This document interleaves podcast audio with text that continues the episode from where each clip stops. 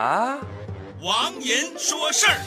哦。一大早，我在网上看到一个视频，我当时就受惊了。为了抵制韩国货，一个姑娘用一个奇怪的药水把自己的韩式半永久的纹眉给洗掉了。我看了一下姑娘的长相，洗掉纹眉前像张飞，洗掉纹眉之后就像李逵了。我心想，这姑娘真是太有个性，太爱国了。这要是做了韩式隆鼻，还不得把鼻子打塌呀？这要是做了韩式双眼皮儿，还不得把双眼皮儿缝上啊？这要是做了韩式隆胸，还不得把其中一个胸给扎爆啊？对了，一定要留一个胸，这一大一小。才有起伏的效果，象征着难以祈福的爱国之心。由此，我想到了前不久发生的事儿，有两家咱们中国的韩国餐饮企业公开跳出来道歉，说自己欺骗了消费者，因为原本企业里就没有什么韩国人的投资，完全是中国人自己的产业。我就呵呵了，这要是过几天，国内的美容院都纷纷跳出来，自己跟韩国根本没关系，实际上也没有什么韩式纹眉，都是中国人自己瞎编的。这姑娘的洗掉韩式纹眉的爱国行动，是不是白洗了？那爱国之胸是不是？是也白扎爆了！哎呀，我那起伏难平的爱国之胸啊，有没有人打着爱国的旗号过来帮我揉揉？